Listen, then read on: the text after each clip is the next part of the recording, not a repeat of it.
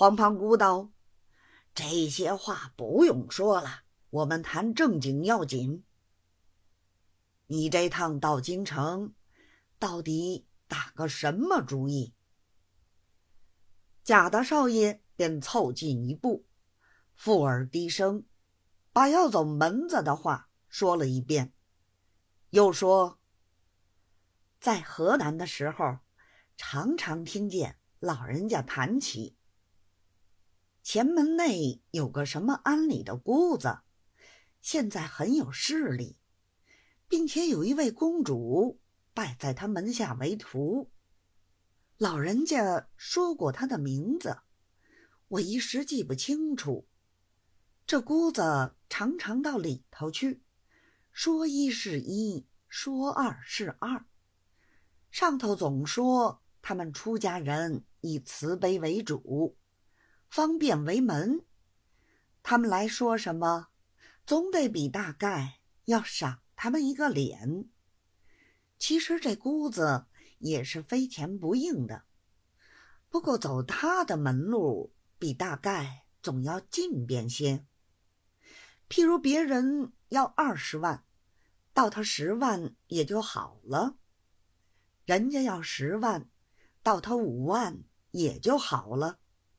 只要认得了他，是一个冤枉钱不会花的；倘若不认得他，再要别人经手，那就花的大了。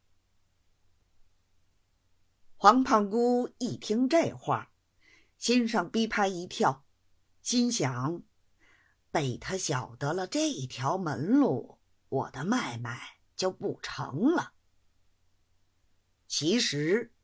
黄胖姑心上很晓得这个姑子的来历，而且同他也有往来，因为想赚贾大少爷的钱，只得装作不知，又假意说道：“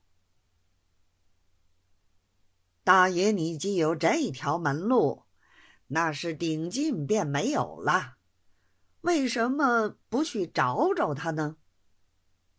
贾大少爷道：“动身的时候，原问过老人家，老人家说，你一到京打听人家，像他这样大名鼎鼎，还怕有不晓得的。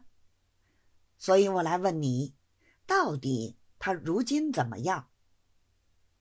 黄胖姑假作踌躇道：“你这问可把我问住了。”不是我说句大话，北京城里上下三等，九流三教，只要些微有点名气的人，谁不认得我黄胖姑？倒没听说有什么姑子同里头来往。你不要记错，不是姑子，是和尚道士吧？贾大少爷道。的的确确是姑子，老人家说过，我忘记了。说罢，甚是懊悔。黄胖姑道：“既然说是住在前门里头，你何妨去找找？有了这条门路，也省得东奔西波。咱们是自己人，我也帮着替你打听打听。”贾大少爷道：“如此费心的很。”坐了一会儿，又抽了两袋烟。姑娘出条子还没有回来。贾大少爷摸出表来一看，说：“天不早了，我们回去吧。”赛金花始终也没有见面，只有几个老妈儿送了出来。二人一拱手，各自上车而去。